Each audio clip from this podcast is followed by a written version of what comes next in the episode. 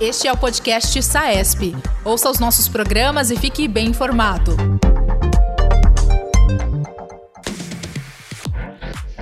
Olá, querido colega anestesiologista. Estamos presentes hoje, eu e a professora Miriam Seligman, para mais um podcast da SAESP.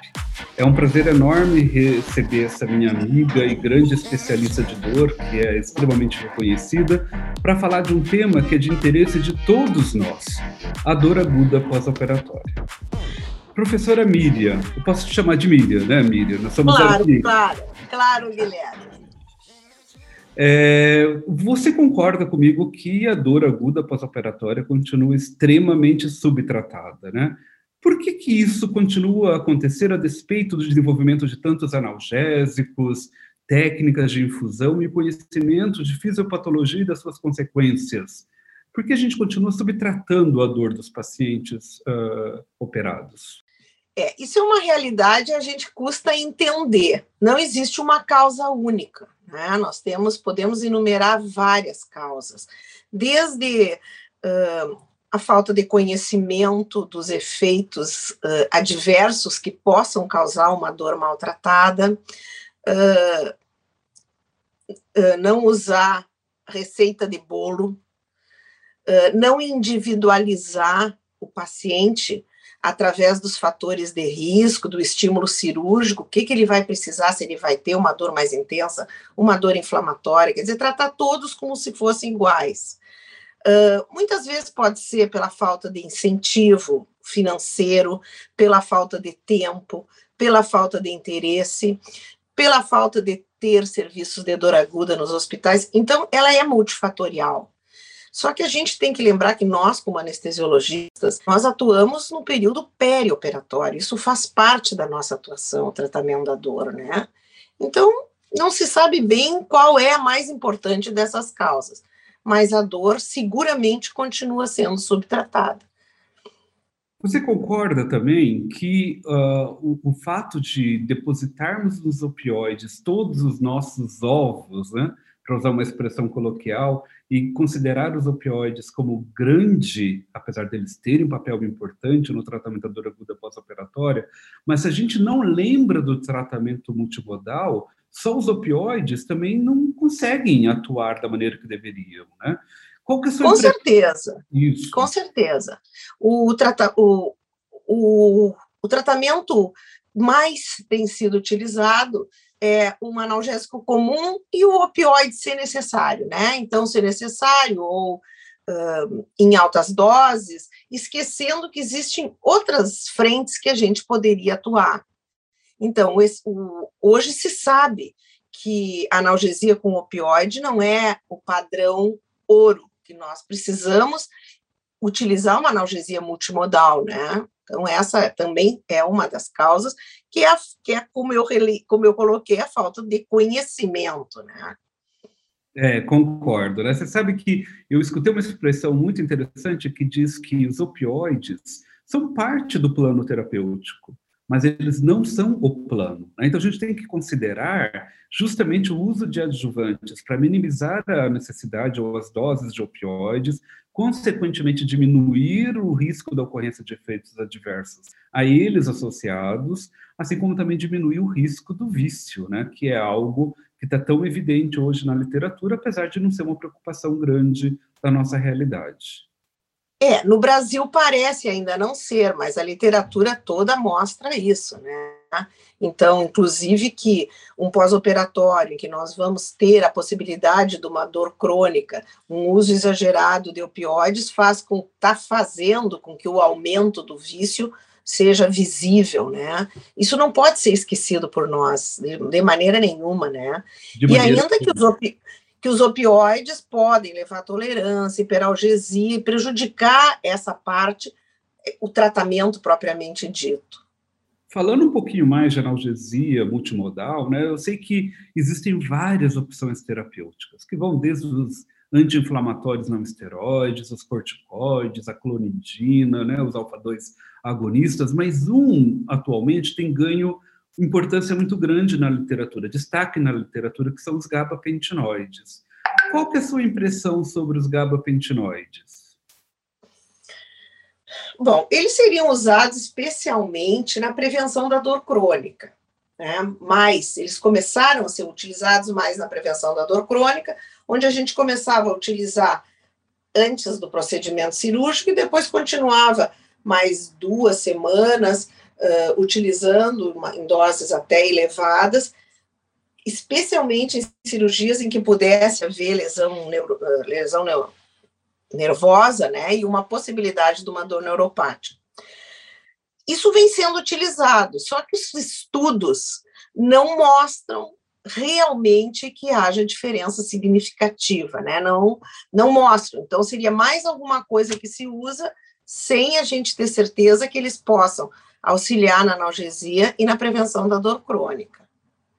Infelizmente, né? Porque a gente tem apostado bastante neles, né? E Muito, eles são bloqueadores de, dos canais, das subunidades de canais de cálcio, que é onde eh, toda a pesquisa está sendo feita e, e eles seriam entrariam muito bem. Só que existem muitos estudos já não, não mostrando um efeito que a gente está buscando. É, e uma publicação recente, uma revisão sistemática, né, que foi publicada na Anesthesiology, diz exatamente isso. Eles até trazem um gráfico muito interessante que mostram que a evidência de benefício tem diminuído com o passar do tempo, enquanto a evidência de malefício ou de eventos adversos tem aumentado com o passar do tempo. Então, por isso, não estão recomendados, embora esses efeitos adversos que eles relatam são sonolência, basicamente. Ah, tontura. tontura. É, são, é. são muito tolerados. Né? Então, eu acho que nós precisamos esperar um pouco mais para aumentar o corpo de evidências para que a gente possa realmente uh, dizer que esses medicamentos funcionam ou não na situação de dor aguda pós-operatória. E eu devo aqui fazer já a minha, minha, declaração de conflito, né? Que continuo usando. Acho que eles podem ser benéficos em alguns pacientes em que, sabidamente, o risco de dor persistente ou dor crônica pós-operatória é muito grande, como, por exemplo, nas amputações de membros. Eu também, confesso, mastectomias, eu acho Exato. assim que entra muito bem, né? Então, é um uso de duas semanas e a gente, pelo menos, está tentando evitar a cronificação, né? E ao melhorar um pouco a analgesia. Nós, na realidade, nós não temos, nós temos muito pouca coisa que a gente possa dizer, sim, resolve, sim, previne. Então, nós temos que usar aquilo que. O arsenal que está à disposição, né? Que está à disposição, que é, seguro, que é disponível. Né? Exatamente. É, para quem usou, por exemplo, como eu e você, que somos uma geração um pouco anterior geração mais nova, né, usou tanto carbamazepina para tratar a dor neuropática, a gente compara com os gabapentinoides, o perfil de segurança, tolerabilidade é uma coisa absurda, né? É, obviamente, sem levar, sem levar em consideração, obviamente, a eficácia, né?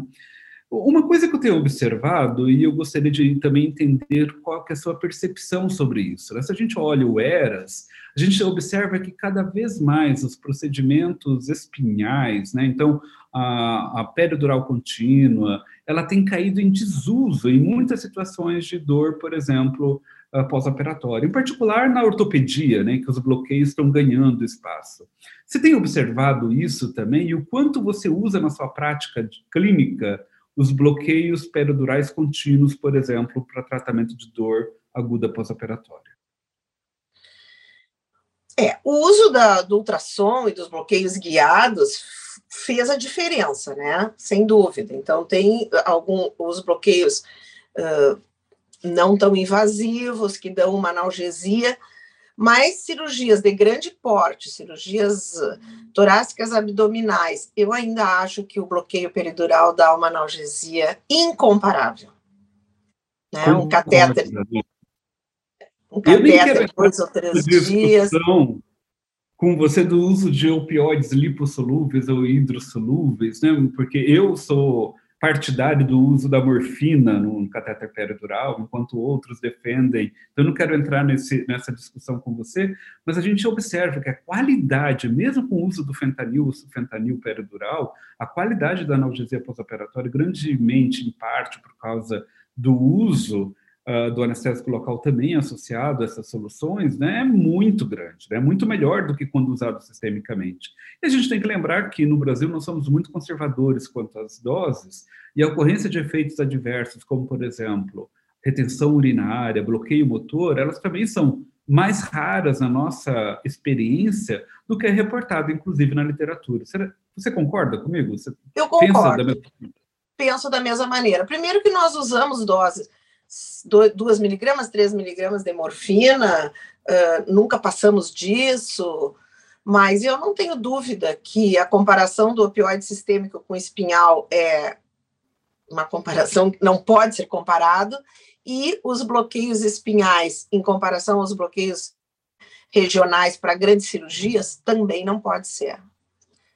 Concordo, concordo. Né? Então, para cirurgia de grande porte, vamos citar aqui né, topograficamente, então, aquelas de cirurgia uh, tórax ou de abdômen superior, eu acredito, e você concorda comigo, né, de que os bloqueios perdurais continuam tendo um papel importante na analgesia pós-operatória, obviamente, é, otimizando a dose do opioide com anestésico local também, né, de uma forma otimizada. E tem outra coisa que eu acho interessante, é que das poucos procedimentos analgésicos que tem algum efeito na prevenção da dor crônica pós-operatória, o bloqueio peridural é um deles. Então, isso também é uma coisa muito importante, né? E era justamente isso que eu ia abordar agora com você, já que nós estamos nos últimos três, quatro minutos da nossa conversa. A dor crônica pós-operatória. Essa é uma preocupação que a gente tem que ter ou a sua incidência é tão pequena que não, não há motivo para se preocupar? Na clínica de dor, a gente recebe muito paciente que nem foi feito, nem foi anestesiado por nós e que chegam depois de uma herniorrafia, que chegam depois de uma mastectomia, de uma toracotomia, de uma cirurgia de joelho. Mas quando a gente olha na literatura que 20% de todas as cirurgias do mundo levam a uma dor crônica pós-operatória, ou seja, uma dor que ultrapassa uh, três meses, seis meses depois do procedimento, da, da depois de tudo ser, ser, ter sido resolvido, tem que nos assustar muito, muito.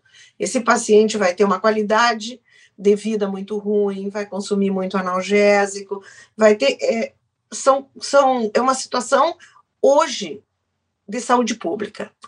Né? Então, nós temos, e é novo, isso foi relatado em 1999, e até então a gente deu... né? Imagina, um cirurgião que chamou a atenção de um cirurgião e não de um anestesiologista, né? Um cirurgião, Exatamente. cirurgião que fazia cirurgia geral, herniorrafia, né? Então, nós temos que ficar atentos a isso e, obviamente, que o que existe de melhor para a gente evitar a ocorrência é uma analgesia adequada, que não dependa tanto de opioides, porque também a gente sabe que um dos fatores de risco para a cronificação da dor pós-operatória é o uso de doses excessivas de opioide. E apenas para a gente terminar, eu queria que você eh, nos recordasse de alguns fatores de risco, assim, para a gente identificar aquele paciente para o anestesiologista que não é especialista em dor, no momento que ele for fazer a sua anestesia, que fatores de risco ele tem que identificar no seu paciente e nesse, mais do que em qualquer outro, usar técnicas de bloqueio, por é exemplo. É imprescindível. Eu acho que fa os fatores de risco, individualizar os fatores de risco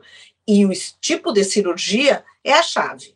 Né? Então, fatores demográficos de estilo de vida seriam adultos, jovens, mulheres, uh, algumas coisas como solteiro, nível educacional baixo, nível socioeconômico baixo, ganho secundário, obesidade, fumo, fatores genéticos associados a canais iônicos, que daí a gente não vai fazer esse diagnóstico, fatores clínicos, técnica cirúrgica, uh, cirurgia fechada versus aberta, analgesia sistêmica versus regional, complicações cirúrgicas, comorbidades, incapacidades, dor perioperatório, paciente que chegou com dor antes, que nós devemos entender que ele deve ser, essa dor deve ser aliviada ou até postergado, porque se ele chegou com dor e com altas doses de opioides, nós vamos ter um pós-operatório muito ruim.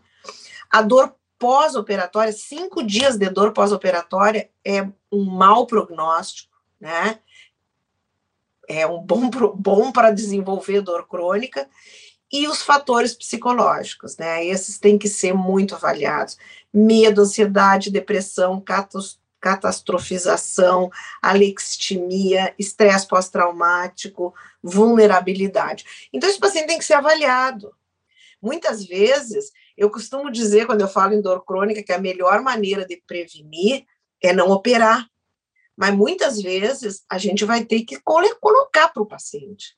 Se ele tem mais de três ou quatro fatores de risco, ele é um candidato sério. Se nós pudermos reduzir, se essa cirurgia até puder ser, puder ser adiada para nós melhorarmos algumas coisas, é nossa obrigação. Bom, eu queria aproveitar então para agradecer imensamente a presença da professora Miriam, minha amiga querida, que abrilhantou esse podcast de hoje, que eu amei e tenho certeza que todos os ouvintes da, do podcast SAESP também gostaram. Obrigada, Guilherme, pelo convite, obrigada, SAESP, foi um prazer e uma honra muito grande participar. Uh, aproveito para deixar o convite para o nosso próximo podcast, que será sobre tratamento intervencionista da dor e contará com a presença do professor Durval Kraichet. Obrigado, Miriam. Um beijo. Outro. Este é o podcast SAESP. Ouça os nossos programas e fique bem informado. Toda quarta-feira, conteúdos novos com temas da atualidade.